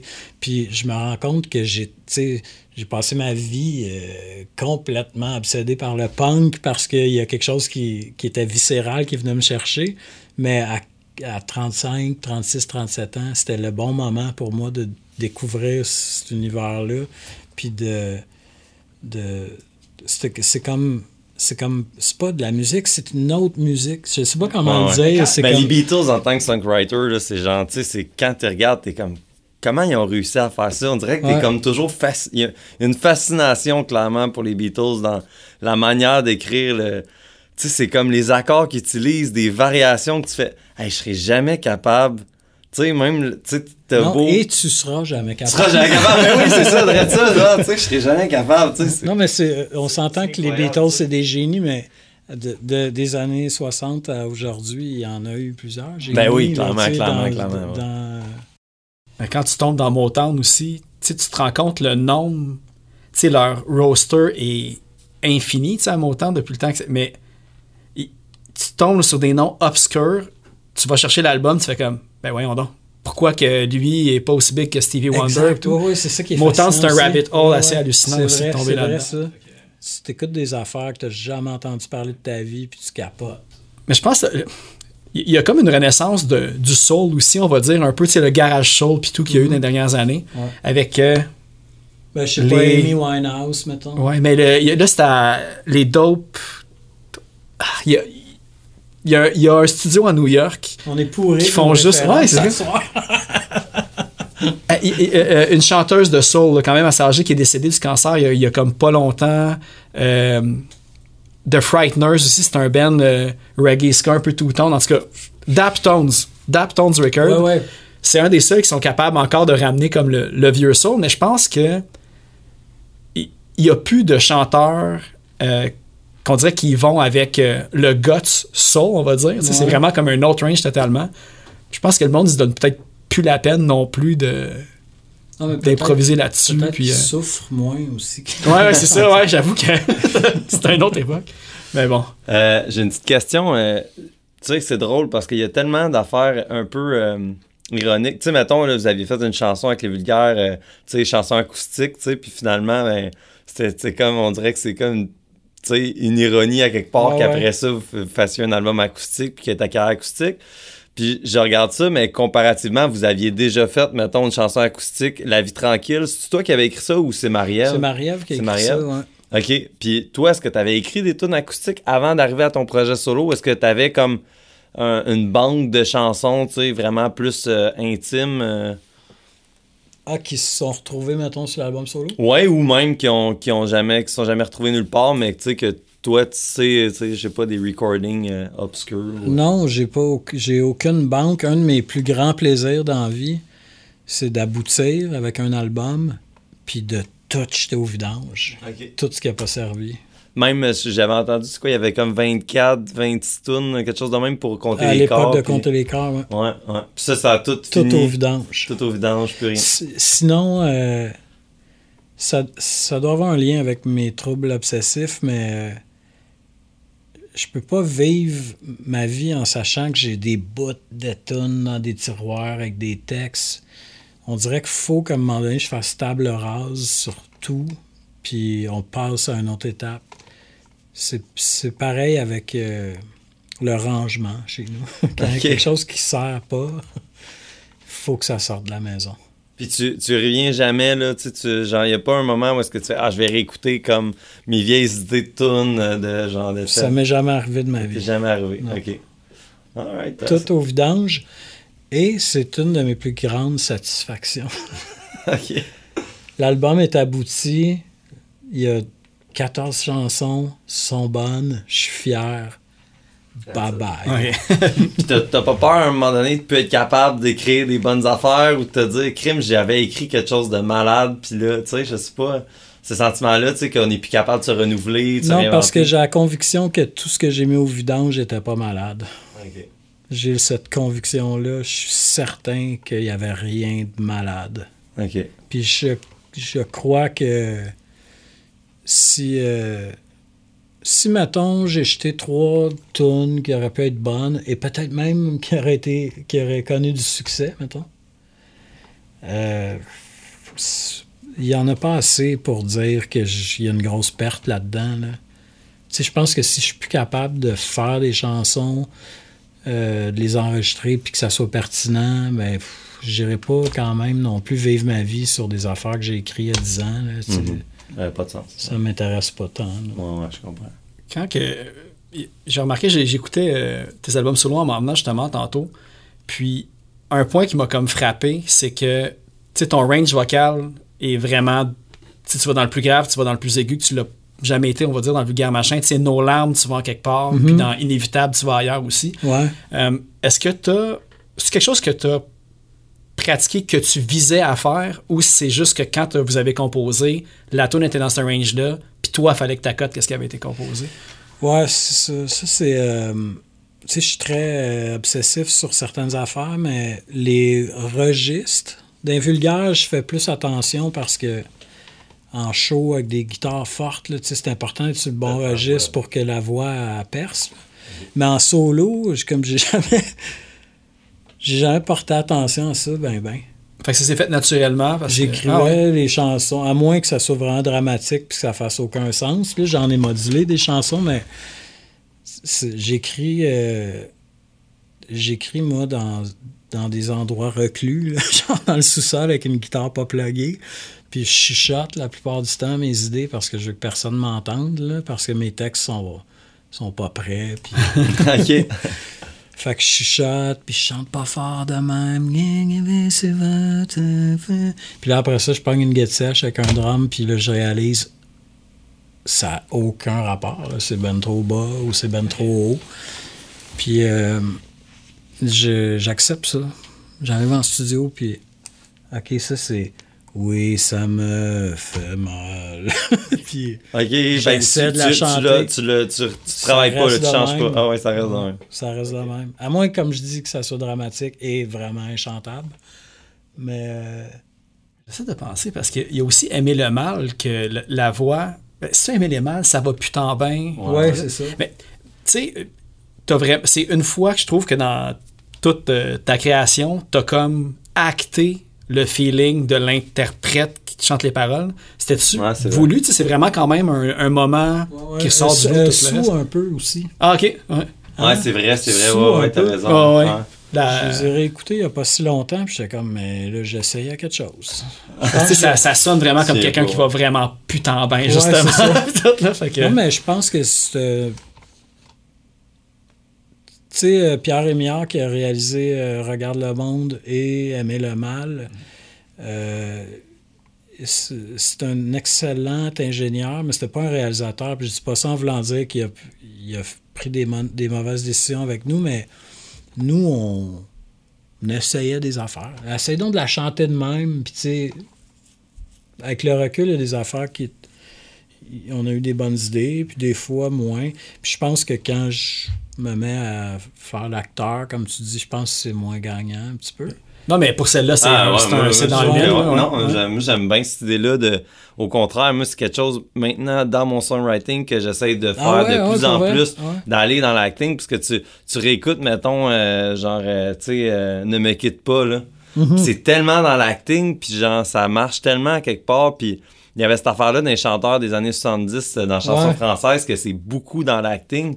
Puis je trouve que ça a quelque chose, ça, a une- ça apporte une dimension Ouais, de plus, tu sais, dans le fond, à, à l'interprétation musicale. ouais. Ah, Puis mais je on- suis content que vous le preniez de même. Non, moi je trouve ça excellent, genre, puis euh, c'est... non, Moi, quand j'entends ce segment-là, moi, puis, ça, s'arrête, puis je porte 100% attention Ah au, ouais? au grain même Ben, de la voix. peut-être, euh, que, ben déjà, c'est moi, fait que c'est, une autre euh, Ben ouais, c'est lecture de la tune, mais peut-être que ça m'a surpris aussi parce que j'ai réécouté ça il n'y a pas longtemps, mais sais, Aimer le mal, avant de l'écouter il y a deux, trois semaines, ça faisait tu sais, 10 ans que je n'avais pas écouté Aimer le mal, euh, la version de l'album, mais Pierre Rémière aussi était plus habitué avec des bands de, de métal euh, intense aussi dans ce temps-là aussi. Ouais, tout. puis Pierre, il m'avait déjà confié à un moment donné qu'avec son band Oblivion, euh, il n'a jamais su de, de quoi le chanteur parlait. ça l'a jamais intéressé. Lui, parce que quelqu'un il écrit dans son inbox, ouais, mais dans vos paroles, c'est ça que vous dites, lui il va faire comme Ah, on shit, il va aller voir les lyrics sur Google pour être sûr. Non, mais c'est- ça, c'est fascinant, pareil. Euh, hey, niveau parole, je, dans, sur, euh, c'est- je pense que c'est mon homme en quarantaine. Tu sais, tu dis euh, le mouvement je cherche, l'inertie je trouve, puis t'as plein de petites affaires, puis j'ai l'impression que sur ton dernier album, il y a une plus grande recherche, tu sais, de hum, d'espèces de sais, petites euh, twists, euh, genre, on va dire, euh, lyriques qui sont... euh, Parabolique. parabolique, ouais, exactement, tu sais. Puis euh, je me disais, c'est, t'as-tu comme décidé de, ok, euh, j'essaie, j'écoute- je lis de la poésie ou genre, tu sais, j'essaie de, de, de plus euh, passer un autre step au niveau des textes, Ouais, au de niveau raffiner. raffiner, ouais, ouais. Ouais. Il y a vraiment eu cette recherche-là. Ben, je sais pas si on peut appeler ça une recherche. Ça reste relativement instinctif. Là. Tu sais, des fois, je pars dans des affaires, puis je sais pas. Là. Tu sais, euh, mon âme en quarantaine euh, même une fois enregistré, j'étais convaincu que c'était pourri. Là. Tu sais, Ah ouais? J'étais comme, mais ça marche pas, là, ce texte-là. Puis aujourd'hui, j'écoute le, le dernier album que j'ai fait, puis c'est probablement ma chanson préférée. Ah, c'est ma préférée. Je pourrais pas te dire que je suis en contrôle tant que ça, là, mais, mais sûrement que en écrivant mes albums solo, je cherchais à m'éloigner d'une affaire un peu plus euh, pâquerettes, là, avec les vulgaires. J'avais pas le goût d'être dans un mood euh, euh, d'agression, fait que j'avais envie d'explorer un peu plus une affaire qui allait dans la poésie, puis dans dans les allégories, puis dans des affaires où on, on demande un petit peu plus euh, à l'auditeur une interprétation, puis un feeling, puis d'être un petit peu plus émouvant que choquant. Je sais pas, mais oui, il y a une volonté d'aller plus vers là, mais jusqu'à quel point c'est contrôlé, puis ça, je pourrais pas te dire. là. Ok. Je pense qu'il y, a- je pense qu'il y a de la chance aussi. là. Quand t'écris, toi, genre, sais, ce que t'écris tout le temps, t'es toujours en train de prendre des notes, genre, sur ton sel, euh, comme, ah, ça c'est une bonne phrase, ces affaires, ou c'est vraiment comme quand t'es t'es vraiment euh, attablé, puis là, tu. Ouais, tu- c'est ça. Moi, je suis un fonctionnaire. T'es un fonctionnaire, c'est vraiment. Ouais, genre, il n'y a rien d'excitant dans ma méthode de travail. Je, je me lève, je m'assois avec un, un ordinateur puis une guitare, puis j'écris, puis je, je réécris, puis je réécris, puis je fais des recherches, oui, là, tu sais. euh, euh, J'écoute d'autres affaires. Des fois, je parle de quelque chose, puis ah, je me souviens que Barbara avait une tune qui parle de ne, ne revient plus, de je sais pas quoi. Puis là, je vais écouter de la musique des fois en écrivant, puis essayer de m'inspirer de certaines façons, mais ultimement, euh, ultimement, écrire pour moi, c'est plus un combat de pas procrastiner. là. Ok. Tu sais, c'est plus. Je pas- je marche pas dans la rue que j'ai goût d'écrire, là, mettons. Ok, c'est vraiment genre, euh, il faut que tu te mettes euh, une limite, là. Ok, aujourd'hui j'écris euh, de telle heure à telle Ouais. heure, puis. Ouais, puis euh, sûrement qu'il y a eu une époque dans ma vie où je marchais dans la rue puis j'étais comme Ah, si j'ai goût de chanter telle affaire puis de dire telle chose, mais à cette heure, ça vient plus naturellement. sais, ouais. C'est comme une affaire qu'il faut que, que je que, que, que j'alimente, mettons, en étant euh, focusé puis en étant euh, J'imagine, comme tu temps. disais, en, en- en te nourrissant aussi culturellement derrière. là. Ouais, même pas tout le temps. Des Mais oui, tout est une influence dans la vie. Mais Ouais, tu sais, ouais. qu'est-ce qui fait une tune? C'est-tu le bon film d'auteur que tu as vu ou c'est la chicane qui est, euh, à laquelle tu as assisté au IGA? Je ne sais pas trop. Là. J'ai pas de, réponse de réponse à ça, mais. Ou la chicane de coupe que t'as. Ouais, ou la chicane de couple que tu as eue. Ou. euh, Tu n'as jamais consciemment lu un livre puis appliqué une espèce d'exercice de style que tu as comme quelque chose- qui t'a vraiment frappé pour t'influencer. Non, ou- mais ça m'arrive de lire un livre puis de tomber sur une phrase qui me jette à terre puis de réfléchir à ce que cette phrase-là veut dire puis que ça devienne une toune. Je pense que euh, je pense que la culture peut pas être peut pas être le la seule source d'inspiration. Je pense que le regard de l'autre, euh, le quotidien, euh, tout être éventuellement une source d'inspiration. Puis je, fais rien consciemment. Dernièrement, j'ai vu sur euh, Facebook un auteur-compositeur qui posait la question euh, dans un post en disant mettons que tu es dans un syndrome de page blanche, puis que là, genre, il n'y a rien qui sort. Il n'y a rien qui sort. C'est quoi vos trucs? Puis il y avait plein de trucs, genre faire du yoga, méditer, faire un voyage. Puis là, je me disais, mais lève-toi puis travaille. Tu sais, c'est comme.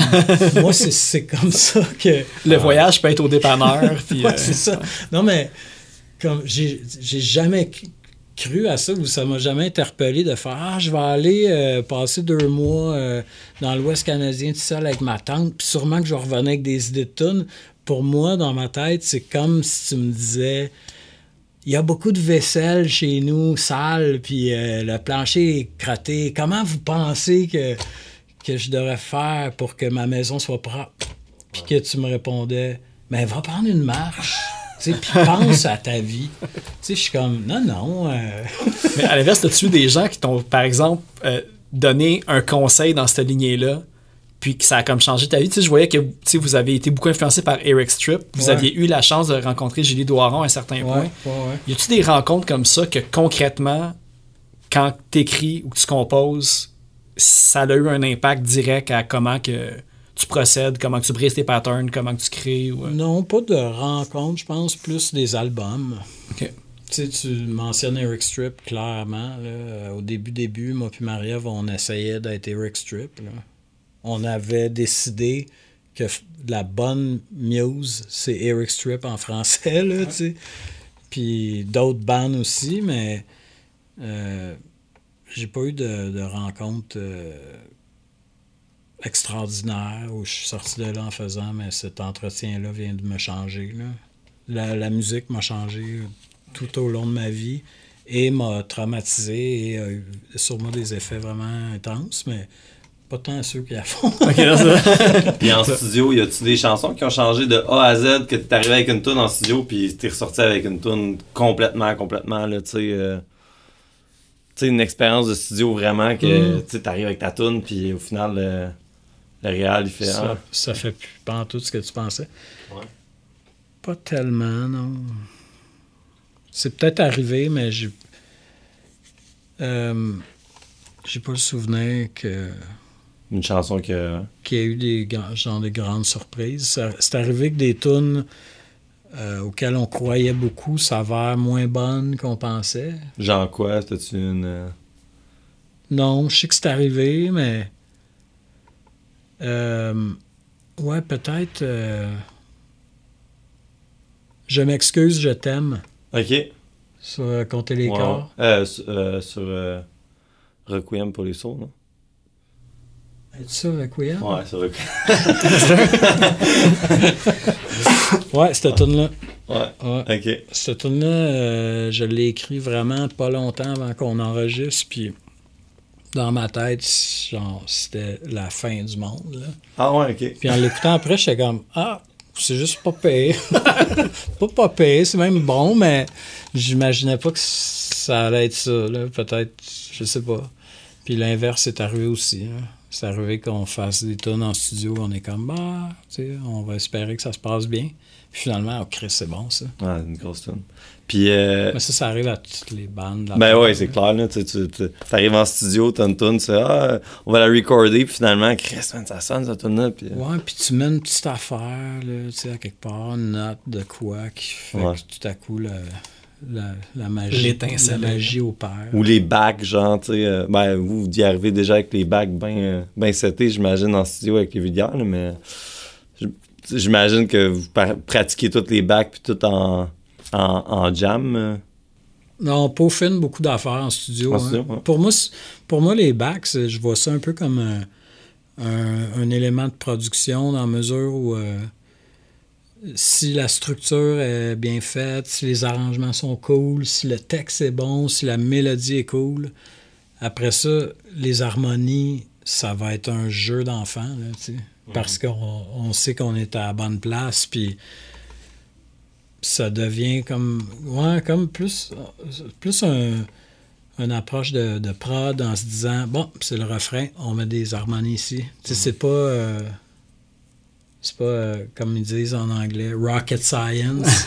Puis moi puis Marie si c'était juste de nous il y aurait des harmonies mur à mur et une troisième harmonie d'un couplet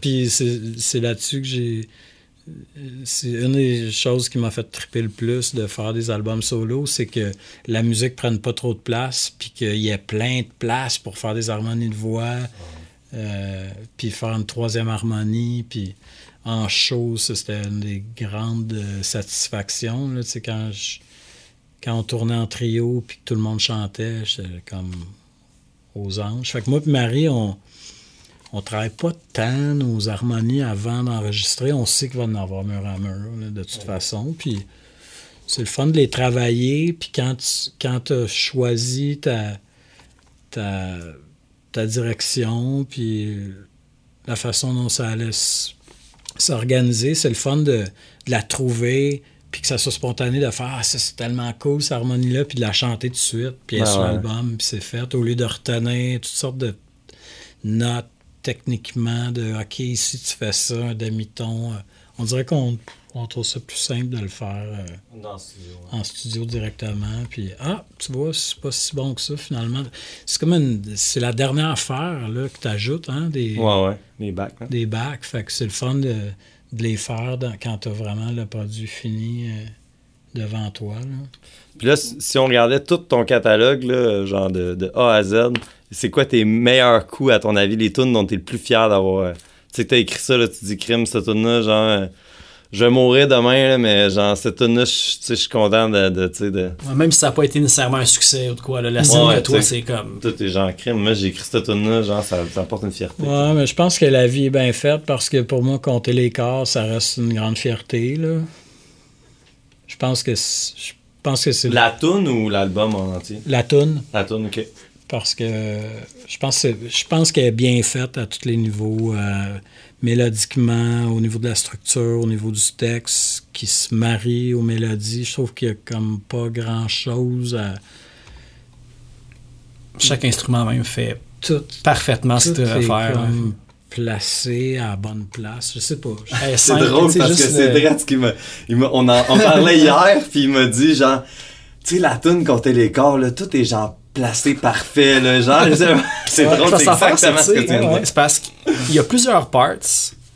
Puis, euh, tu sais, je veux dire, puis, tu sais, moi, c'est une tune que, que j'ai joué en cover avec trois bands différents. Mhm. Puis, tu sais, t'as l'élément, la bass, une note, comme au début. Tu sais, t'as les hi-hats, tu sais, que tu fais comme juste ça, là. Tu sais, le monde s'en rend peut-être pas compte, mais c'est simple, c'est efficace, mais il fallait vraiment y penser. Tu sais, je veux dire, il y aurait quelqu'un sais, vous auriez pu inviter un autre drummer à jouer, puis il aurait fait un beat punk par-dessus cette tune là direct parce que c'était avec les vieux gars. Mais il y a de la nuance, puis c'est tout comme les morceaux d'un puzzle qui s'envoient parfaitement du début à la fin, puis le crescendo est juste infini là, jusqu'à la fin. Puis, euh, Je saurais pas mieux dire. Puis, on a mis tellement de temps sur cet album-là. Tu sais, une tune comme Compter les corps, c'est pas pour rien qu'elle est si bien faite puis que tu t'en rends pas tant compte. C'est parce qu'on a passé un an à la travailler puis à faire ah peut-être que l'intro ça devrait plus être ça puis peut-être que la bass devrait faire juste ça ici puis peut-être que là ici c'est le climax puis là peut-être que ça puis peut-être que dans le fond le bridge c'est ça et de re- tout rechanger puis de modifier l'affaire puis de la retravailler Euh, mais c'est parce qu'on savait aussi qu'on on travaillait avec quelque chose de spécial. là, tu sais. on se donnait la peine, là, vraiment, de, de travailler comme les maniaques. Je pense pas qu'on aurait les moyens aujourd'hui de d'être aussi focusé sur euh, Surtout avec des enfants. 25, 25 tonnes. Ben, les enfants, évidemment, ils fuck toute ma carrière. ben, malgré que, tu sais, maintenant, t'as plus besoin nécessairement d'avoir du temps studio à payer pour explorer les différentes avenues. C'est avec les home studios aussi, puis tout maintenant, là, que tu peux faire euh, 80% de ton album dans ton, dans ton salon. là. Oui, que- et, et l'expérience aussi. Tu sais, Je pense qu'on a perdu beaucoup de temps à aller dans toutes sortes de directions qui étaient qui n'étaient pas nécessairement les bonnes parce qu'on n'avait pas d'expérience. Mais, Mais ça, c'est un bagage que peut-être, on va dire, il n'y aura plus de générations qui vont connaître ce type d'expérience-là pour leur écriture. Tu sais, du temps studio, on va dire, payer sur, le- sur le bras d'une compagnie de disques, mais tu sais, c'est votre Ouais. argent aussi. mais Ah, tu sais non, que... mais Là-dessus, par exemple, je suis pas d'accord. Je pense que je pense que si tu as le goût de faire un trip de ban puis de répéter longtemps, c'est pas c'est pas ça qui coûte cher. C'est le- c'est que si tu as des enfants puis tu as une hypothèque puis euh, te faire donné, stopper dans ton élan. Ouais, c'est ça. Et tu, et tu, je veux dire, t'as pas le temps là, tu sais, de passer tes semaines à jammer dans Et l'énergie. Ni l'énergie. faut- Je pense que c'est plus ça le problème, mais tu sais, euh, nous autres, avec notre production de cannabis, euh, ça- C'était smooth sailing. on hein. avait tout le temps du monde. là. on avait le temps là, de, de faire ça. Il y en a plein de bandes euh, aujourd'hui qu'on connaît pas encore parce que ils n'ont pas rien enregistré encore, mais qui passent le semaine dans des locales euh, à jammer. là. Il y en a encore des fans de Nirvana là, qui croient à cette, cet artisanat-là, puis, puis qui ont du plaisir, tout simplement, là, à être ensemble dans un local, à jouer de la musique. Ça, il y en a, c'est sûr. là. Ça reste ça la base de tout à la- au final. Ben, je pense que c'est ça qui est le fun. Moi, je- moi j'en passe pas là, tant que ça du temps assis dans un studio tout seul à, à essayer des affaires puis euh, sais, explorer des sais, c'est pas ça, le trip, je pense. Ben, en tout cas, c'est pas Ouais. le mien. Là, ça fait, ça fait un petit bout qu'on te retient, mais en même temps, je sais pas si Noé, toi, t'avais une question euh, Ben, moi, c'est- absolument que une- tu voulais pas... euh, J'ai une dernière question, puis après ça, on va pouvoir, euh, on va pouvoir euh, clore. J'ai juste savoir parce que sur tes albums solo, il y a beaucoup de bouts que c'est vraiment piano en premier. Puis je me demandais juste si tu jouais du piano, si tu composes au piano ou c'est juste à la guitare. Non, j'ai essayé de, de jouer du piano. Souvent, j'écris à la guitare puis je sais que ça va être du piano. Ok. Mais euh, j'ai essayé de vraiment plus. euh, je suis capable de faire des accords au piano, mais je joue pas bien. Puis quand j'ai essayé de prendre des cours de piano, j'ai réalisé que j'avais pas le temps. là. tu sais, le prof, il, revenait une fois par semaine. là. Il revenait, puis T'avais pas prêté. j'étais au même niveau là, que la semaine d'avant. La feuille avait pas bougé sur le... non, c'est ça. Puis je réalisais, OK, il faut que je mette 2-3 heures par jour là-dessus pour que mon investissement euh, vale la peine. Puis c'était un échec de ma vie. J'ai pris le temps d'apprendre le piano. J'en voulais pas de piano d'un vulgaire au début. Puis il y en avait Ok. sur stage à Ben, puis, euh, puis pourquoi c'est venu, c'est venu sur euh, compter les corps, justement? Ben, parce que j'ai compris que le piano était un médium euh, qui pouvait apporter tellement de richesse de profondeur dans un propos, une tristesse, une mélancolie, une nostalgie, une...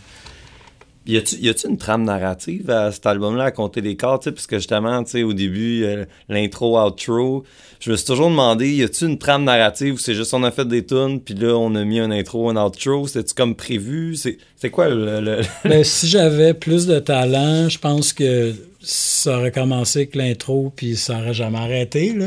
Ok, ouais, le dogme, compter les cases jusqu'à la fin.